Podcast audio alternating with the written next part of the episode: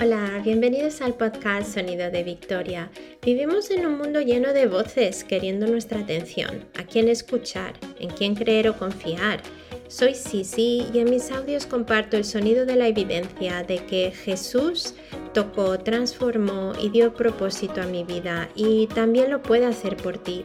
Los audios están disponibles en sonidodevictoria.com y en distintas plataformas como Podcast, Spotify, SoundCloud y Podbean. Simplemente busca Sonido de Victoria. Confío en que te inspiren. ¿Aprenderemos del pasado?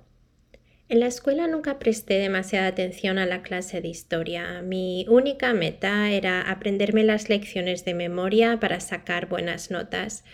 Con el tiempo empecé a viajar y mis nuevas amistades estaban interesadas en conocer datos sobre mi país, España.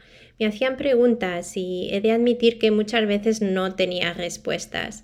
Me contentaba con decir que no sabía, pero nada me motivaba a aprender. Interesantemente, fue leyendo un libro en específico que me abriría los ojos a la historia de una nación, de su gente, su cultura, sus puntos fuertes, sus errores y su destino. Y más interesante todavía es que ha sido estudiando la trayectoria de este grupo de personas que me está permitiendo ver un paralelo con las circunstancias por las que el mundo entero está pasando, ya hace casi dos años y que ha dado título a este podcast.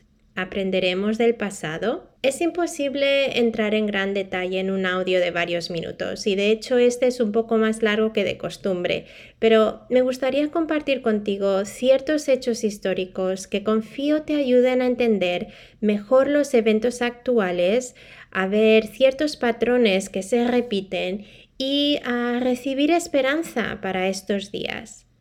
Y sí, estoy hablando de la Biblia y de la nación de Israel, el pueblo judío.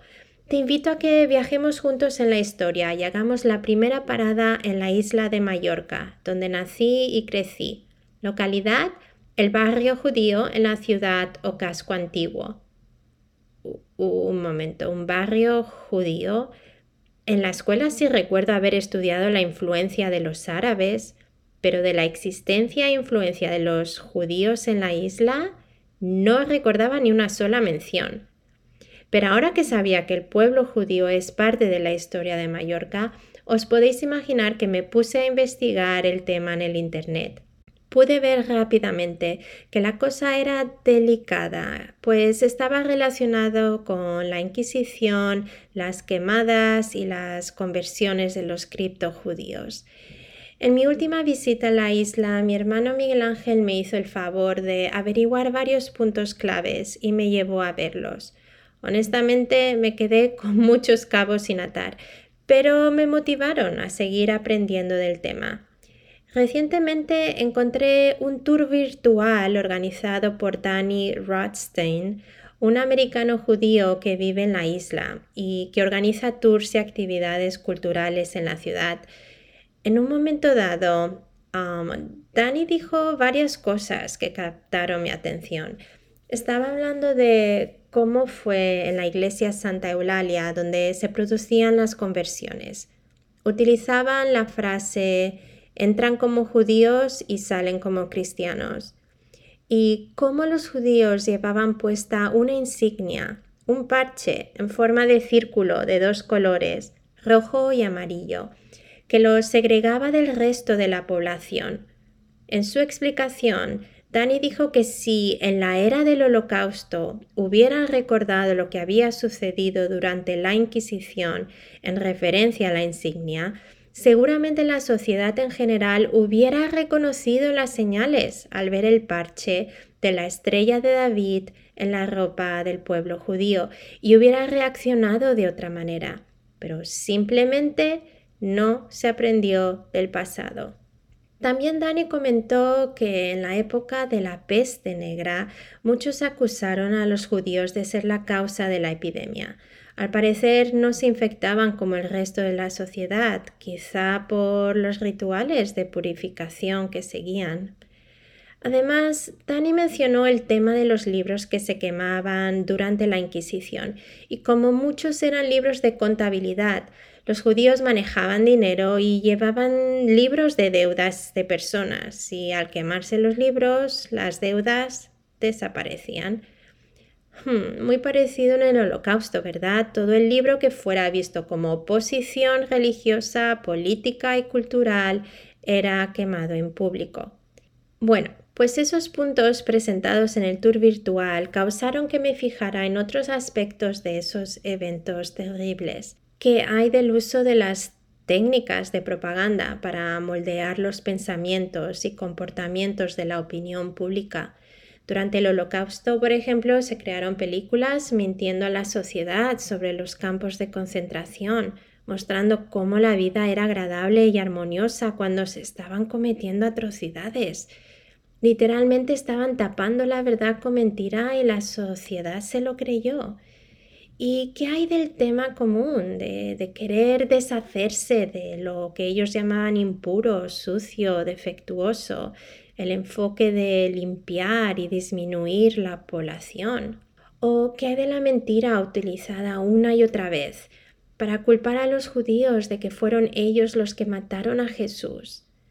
¿Acaso la Biblia no lo deja claro que Jesús entregó su vida por nosotros? Si los religiosos de la época sí tuvieron un papel en el asunto, pero el plan pudo llevarse a cabo porque fue el plan escogido por Dios para redimir a la humanidad del pecado. A Dios no le tomó de sorpresa porque así Dios lo había decidido.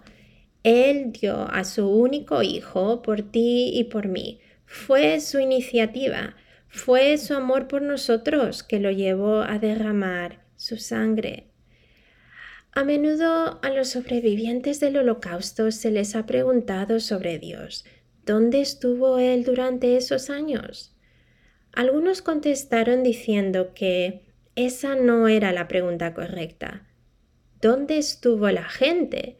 Era lo que había que preguntarse. Si bien la gran mayoría, por una razón u otra, se mantuvo alejada del asunto, no cabe duda de que hoy podemos escuchar historias de grupos de personas o individuos en varias partes del mundo que se levantaron en contra de las órdenes arriesgando sus vidas. No pudieron quedarse de manos cruzadas al conocer la verdad.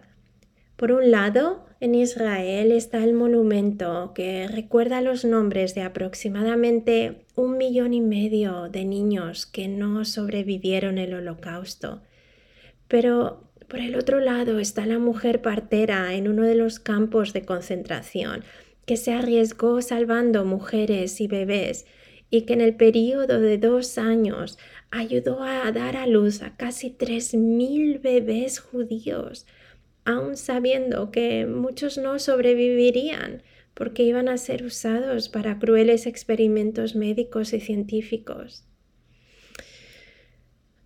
Pero, ¿qué tiene que ver todo esto con la pandemia global y aprender del pasado? Me gustaría proponer los siguientes puntos y a ver si encuentras alguna relación. Estamos hablando de vidas, ¿verdad?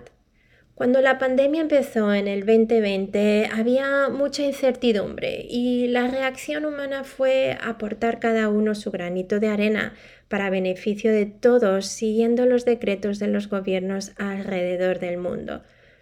Pronto me di cuenta que iba a ser importante escoger con sabiduría qué fuentes de información escuchar sin pensarlo dos veces, empecé a leer la información presentada por varias organizaciones que luchan por proveer información relacionada con la salud, con la meta de que la gente pueda tomar sus propias decisiones basadas en conocimiento.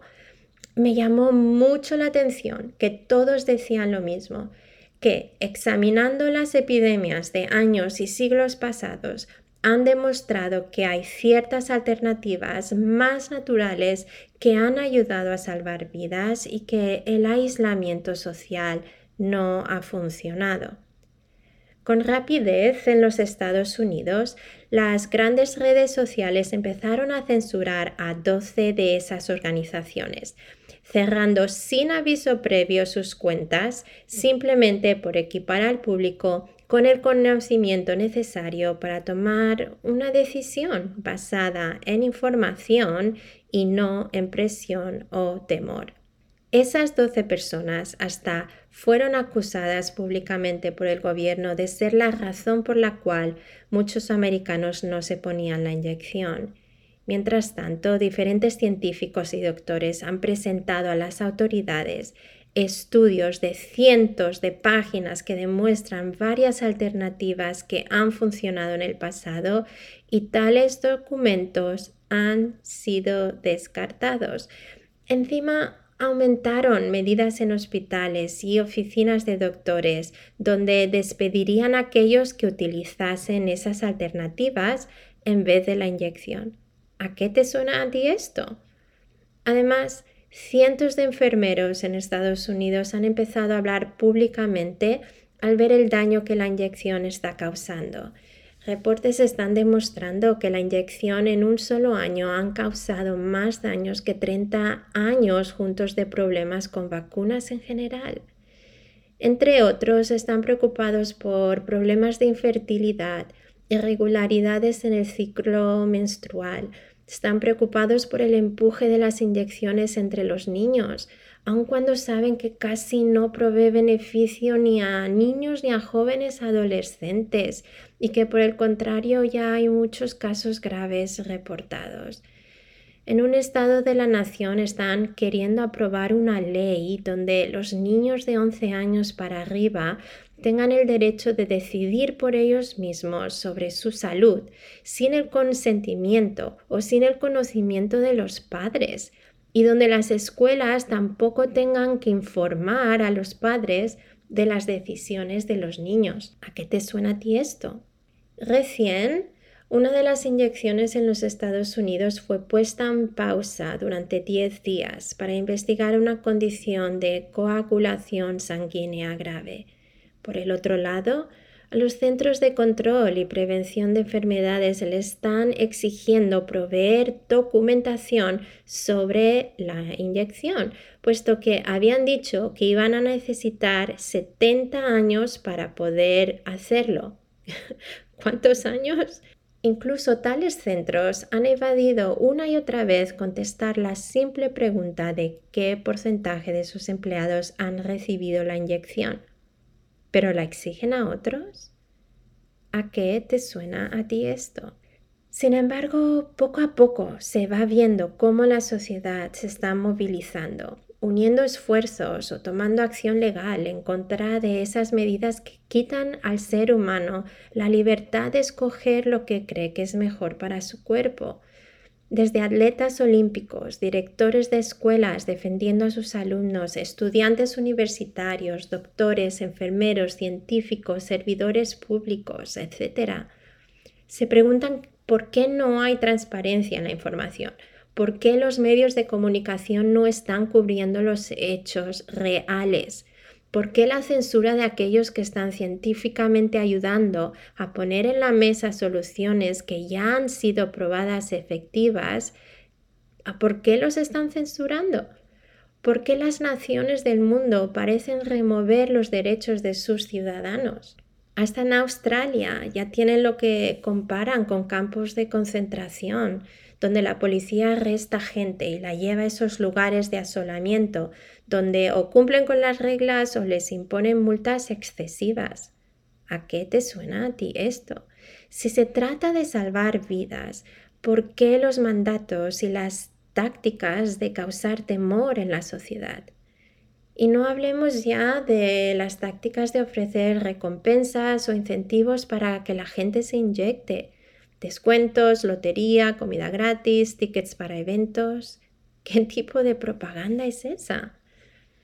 Nada de esto suena como lo que sucedió en un pueblo de Alaska, donde se llevó a cabo la valiente carrera del suero de 1925 ante la epidemia de difteria que había afectado a niños. Con una de las peores condiciones invernales en décadas. La única manera de poder traer al pueblo la antitoxina era por equipos de perros de trineo. Después de 1085 kilómetros, cinco días y medio, el relevo de 20 mushers y unos 150 perros de trineo, el plan tuvo éxito y salvó a muchas vidas. Ahí se pudo ver el trabajo en equipo en una situación humanamente casi imposible para proveer una solución que acabara con la epidemia. Por cierto, si no has visto la película titulada Togo, uh, T-O-G-O, te la recomiendo. La película logra corregir una injusticia histórica ya que después de que la antitoxina fuera entregada, solamente el último equipo de hombre y perro líder, llamado Balto, fueron reconocidos como héroes en los periódicos, al ser los mensajeros finales que transportaron el suero en la última etapa de 80 kilómetros. ambos se hicieron famosos. No solamente eso fue incorrecto e inexacto, pero encubrió la realidad de que el perro líder Togo y el hombre Sepala no solamente recorrieron 420 kilómetros del total del recorrido, pero pasaron por la parte más peligrosa del viaje, un estrecho congelado que acortaría un día de camino. Todos en el relevo sabían que Sepala y Togo, con sus instintos, serían los únicos que podrían lograrlo. Y el resto de los mushers y perros tampoco fueron reconocidos. Hasta levantaron un monumento al perro Balto en Nueva York, honrando su heroísmo. También hicieron una película de dibujos animados sobre él. Obviamente todos los que hicieron el relevo sabían que lo importante era poder llevar la antitoxina al pueblo, nadie buscaba gloria ni nada por el estilo, pero es interesante que casi tomara un siglo más tarde para aclarar la injusticia y también que la sociedad aceptara la conclusión de un periodista. ¿A qué te suena a ti esto? Estamos hablando de vidas, ¿verdad? Si hay gente levantando su voz, si existiera esa posibilidad de que las inyecciones están destruyendo el ADN del sistema inmune, lo que explicaría el porqué de tantas infecciones en gente que las recibió, ¿por qué el empeño de callar esas voces y el empuje de mandatos como si se tratara de tiranía? La palabra de Dios dice que la vida está en la sangre. Desde el principio de las páginas de la Biblia vemos la posición de Dios en cuanto a la sangre. Me enfocaré en la historia que leemos en el libro de Éxodo, empezando en el capítulo 1.